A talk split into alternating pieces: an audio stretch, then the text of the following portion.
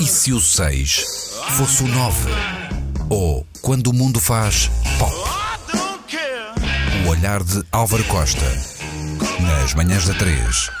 Tal como a telenovela, na semana passada disse-vos vamos continuar, vejam o próximo episódio. Recordando para, enfim, a audiência que não esteve connosco, basicamente aproveitando esta viagem aos Estados Unidos, recordei algumas peripécias, algumas rábulas típicas da condução norte-americana, em particular na megalópolis chamada Los Angeles.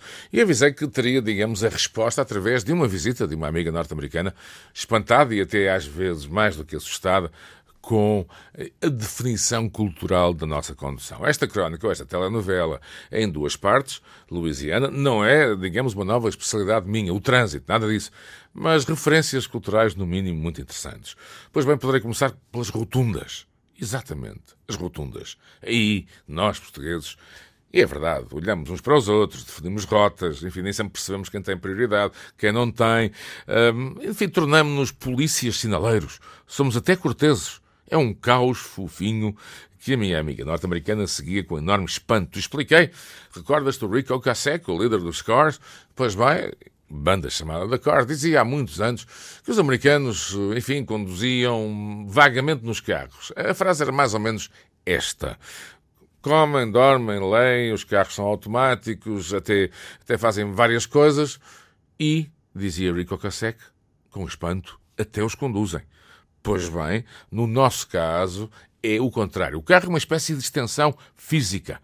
É um caos líquido que faz parte, digamos, da nossa cultura do sul da Europa. A rotunda, aliás, e é curioso, fica a nota, está a ganhar terreno nos países anglo-saxónicos.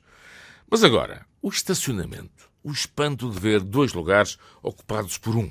Áreas claramente definidas, com retângulos nítidos, pois bem, nós gostamos muito de, de A para B, transgredir e ir por C para voltar para B. Ou seja, se o caos fofinho da rotunda significa a nossa forma de estar, o nosso desenrascanço, o ter que estacionar num sítio previamente definido, com um retângulo claríssimo, isso é de facto muito, muito complicado. E já agora, as duplas e triplas filas. No outro dia, mais de 70 metros de uma área importantíssima na cidade do Porto, para quem conhece, Campo Alegre, a caminho da Foz, duas vias apenas, e uma dessas, mais de 70 metros, estava transformada num parking gratuito.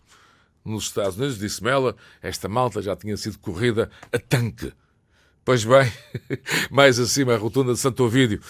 Sabem que agora há ali uma bela paragem de metro e, de facto, a rotunda tornou-se também um, parque de estacionamento. Vários veículos estão ali à espera, enfim, de quem sai da estação do metro, criando vários problemas de trânsito. À volta, em particular, na vetusta Conceição Fernandes, que sai exatamente uh, da RTP Norte. E não vejo, de facto, nem grandes reações, nem sequer alguma ponta, digamos, de incómodo.